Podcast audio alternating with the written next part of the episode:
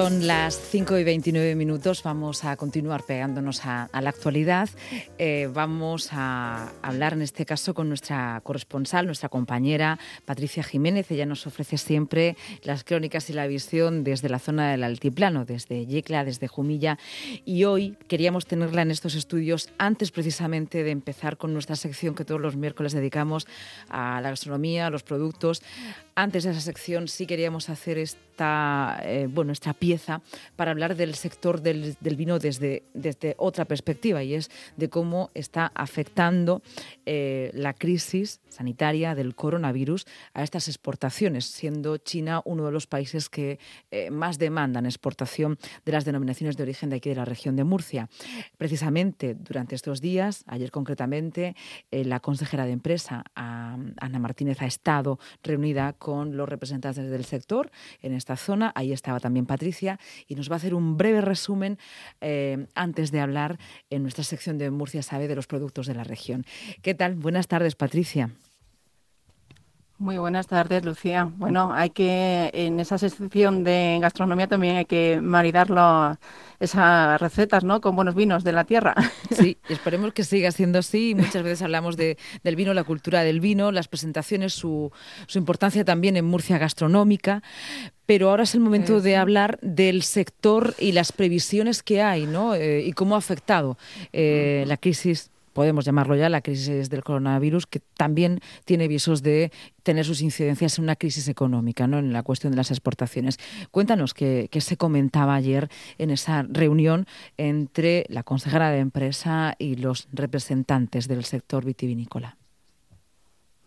Eso es porque lamentablemente ahora en este monotema, pues, eh, pues sí se está ya afectando también en estos, a estos niveles y así lo transmitieron los empresarios del sector de vino a la consejera de empresa Ana Martínez, eh, que bueno, eh, dijo también que es este sector un sector fuerte en la región que aporta, factura 300 millones de, euros, facturó el año pasado 300 millones de, euros y es un, contamos con 30.000 500 hectáreas destinadas al viñedo, que se localizan en torno a las tres denominaciones de origen, Abullas, Jumilla y Yicla, aunque también existe la indicación geográfica protegida en el campo de Cartagena, que comercializa eh, vinos de la tierra. Bueno, pues la consejera de empresa, en esa reunión que mantuvo con los empresarios del sector del vino para conocer de primera mano sus principales preocupaciones y la alarma ante, ante el coronavirus, pues eh, dijeron los empresarios que hoy por hoy está en primer lugar de sus preocupaciones. No en vano eh, comentaron pues eh, el, problema que estaban teniendo en cuanto a las exportaciones. Y vamos a escuchar las eh, declaraciones de la consejera, quien ya comentó que se ha puesto en marcha un comité de vigilancia del coronavirus en el Instituto de Fomento. También hemos de tener en cuenta que la crisis del coronavirus también nos está perjudicando, en concreto a vuestro sector obligándonos a variar el rumbo de nuestras exportaciones casi en tiempo real. De hecho, esta amenaza también ha llegado ya a Europa, lo estamos viendo en Italia, y por eso debemos estar preparados para, reaccionar. Bueno, en esta línea eh, me gustaría deciros que este gobierno es el primer gobierno de, de todas las comunidades autónomas que ha puesto en marcha un comité de vigilancia del coronavirus para detectar cuáles son eh, los impactos negativos para minimizarlos y también para llevar un seguimiento eh, y para poder reaccionar ante, ante cualquier situación. Y en este caso el vino, eh, fuera de, nuestras fronteras, pues también se ha visto muy, muy afectado. ¿no? La escuchamos la, voz de la consejera de empresa, también portavoz del gobierno, Ana Martínez Vidal, que hablaba de bueno, pues de eh, un rumbo que hay que variar. Eh, estamos hablando de países que tienen una fuerte demanda del producto regional, como es China, también como es Italia. Y queríamos conocer también, Patricia, cuando hablaba al sector empresarial del vino, bueno, pues cómo era recibida la, situación actual por parte de, de los productores y bueno, pues los responsables de exportaciones.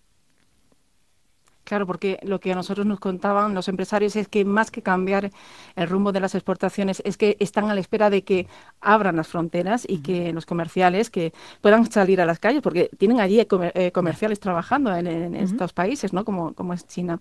Lorenzo Avellán, que es presidente de la Asociación de Empresarios de Vinos de Jumilla, nos comentaba la situación actual en China, contaba eh, que le habían transmitido sus comerciales y cómo está afectando el parón en las exportaciones, teniendo en cuenta que China es un país en el que se están incrementando las ventas. El consumo per cápita es actualmente de 3 litros, eh, cuando en Francia es de 60. Decía, eh, ahora lo escucharemos a Lorenzo Avellán, que a poco que suba en esa, tras ese trabajo que están realizando eh, en ese consumo, dice, mm, vendemos todo en China, ¿no? todo lo que producimos. y, y, también es así. Y también comentaba que rara es la bodega de Jumilla que no exporta a China. Vamos a escuchar a Lorenzo Avellán. Pues yo diría que es la primera amenaza más que los aranceles. A Jumilla concretamente, y creo que a Bullas también, y a Yecla, los aranceles de Estados Unidos no nos han afectado mucho porque iban dirigidos hasta ahora a vinos de inferiores a 14 grados y los vinos de Jumilla de estas zonas de Murcia son vinos normalmente de los que exportamos que tienen más de 14 grados, por lo tanto no nos ha afectado mucho. Sí, algunos vinos blancos o algún vino más, más ligero de graduación y tal. Pero el mercado chino eh, sí, sí ha afectado mucho porque se han frenado totalmente las ventas. Allí la gente está en las casas cerradas. nosotros tenemos contacto con nuestros comerciales allí y están en sus casas. Tienen unas cartillas para salir una o dos veces por semana a comprar. Incluso alguien no puede salir a comprar y según en qué zonas les llevan la comida a casa. Parece que hace poco iban a empezar a dejar salir a la gente a las calles y se ha frenado un poco el tema. El gobierno chino ha desarrollado un, un, programa de control de temperaturas y todo, todos los ciudadanos chinos tienen que tomarse diariamente la temperatura y grabarla en control. El consumo del vino en China es un consumo muy social, se hace en, fiestas, en, eventos, en grandes comidas y tal.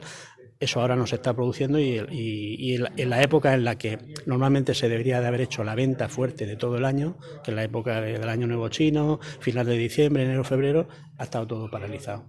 Entonces, ahora mismo, pues sinceramente, el daño ha sido importante y esperemos que pronto acabe la amenaza y que pueda empezar a, moverse la actividad y a empezar a moverse otra vez las ventas, pero de momento están completamente frenadas. La verdad es que cuando la, incertidumbre y el desconocimiento de las cosas, pues genera, genera temor, genera miedo y llega a generar pánico. Entonces, estamos en la fase del miedo, del temor, esperemos que no tengamos que entrar en la fase del pánico.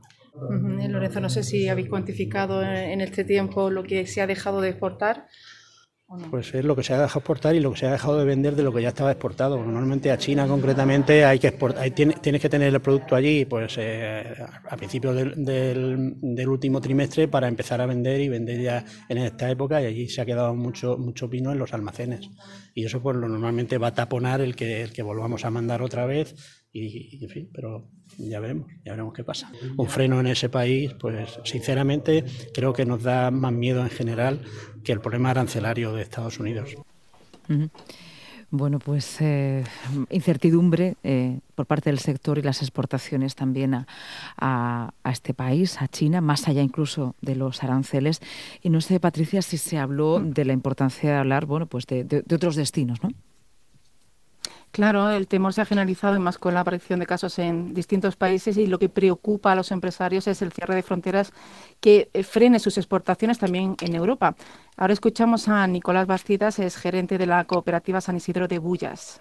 Todo el centro de Europa consume mucho vino español, Alemania, con bueno, Brexit con Inglaterra y tal, pero sobre todo todo el centro de Europa y el norte de Europa, con Suecia, eh, Noruega, todos estos países son muy importantes para la exportación eh, nuestra, de los, de los, vinos nuestros. Si empezamos a cerrar, pues al final se crea lo mismo, el problema que se ha creado en China y, en el resto del mundo. Como ya se está empezando en los países europeos a frenar un poco, que si cerrar las fronteras, que si tal, bueno, pues eso al final lo va a afectar. Y aguantar, cuando vienen estos problemas, pues aguantar lo mejor posible para, para, para, estar preparado para en cuanto se vuelva a abrir la frontera o, o moverse el mercado, pues estar ahí.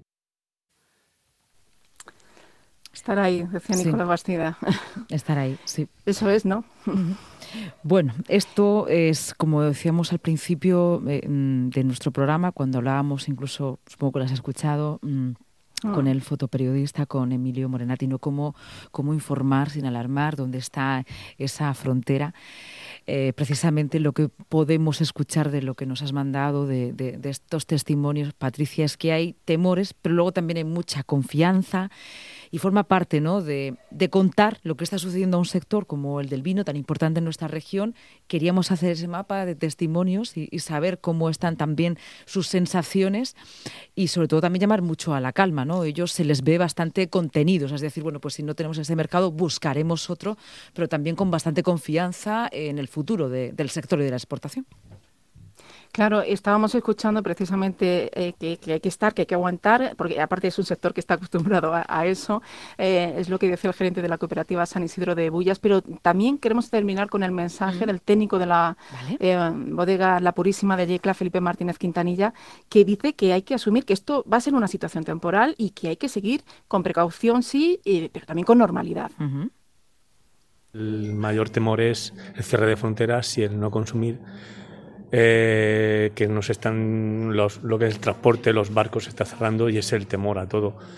Pero tampoco vamos a cerrarnos nosotros con ese miedo. Yo pienso lo que hay que tener seguir adelante y pues plantear otras opciones, flexibilidades y buscar digamos un, una parada temporal hasta que esto pase, que enseguida que podamos seguir enseguida bien y, y no tenerle temor, porque el temor puede ser lo peor inculcar temor en cualquier sector es una parada y tenemos muchos puestos de trabajo, muchos agricultores que defender y ante todo en nuestro sector el vino se puede seguir consumiendo en casa y no hay que asustar al personal, hay que seguir una normalidad y luego una precaución, pero pienso que con una normalidad absoluta. Y a esta crisis hay que darle la vuelta, es decir, quizás eh, nosotros como el vino dependemos del exterior, porque España es un país que consume poco vino per cápita, tenemos que buscar lo que es el comercio exterior, pero tenemos que ver que en nuestro país pues hay que ver otras opciones en Europa, zonas cercanas y combatiendo todos estos problemas que van saliendo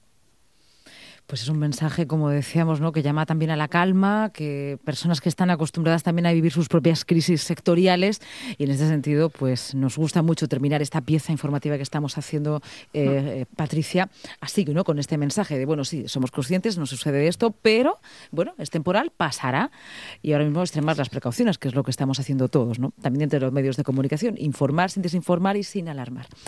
Patricia, te doy las gracias y aprovecho para, mm, bueno, para dar paso contigo a la sección Murcia Sabe. Tenemos aquí a Miriam y también tenemos a mm, nuestro invitado de hoy, que es eh, Rafi Sánchez. Ellos también te quieren saludar y aprovecho para que tú los saludes también a ellos. Muy buenas, Patricia. Encantada de conocerte, bueno, de oírte. Hola, Patricia. Encantado. Un saludo. Con ellos también hablaremos. Me encanta escuchar con el tono de, humor que, nos alegráis y nos dais esas eh, recomendaciones gastronómicas. Ay, muchísimas gracias. Hablaremos también del vino ¿eh? y de que hay que seguir consumiéndolo y estar muy cerquita del sector después de escuchar a las voces del sector. Compañera, muchísimas gracias. De verdad, siempre nos sabe, vamos, como una de las mejores lágrimas de vino, ¿eh? estas secciones y, y la voz de la compañera Patricia. Gracias.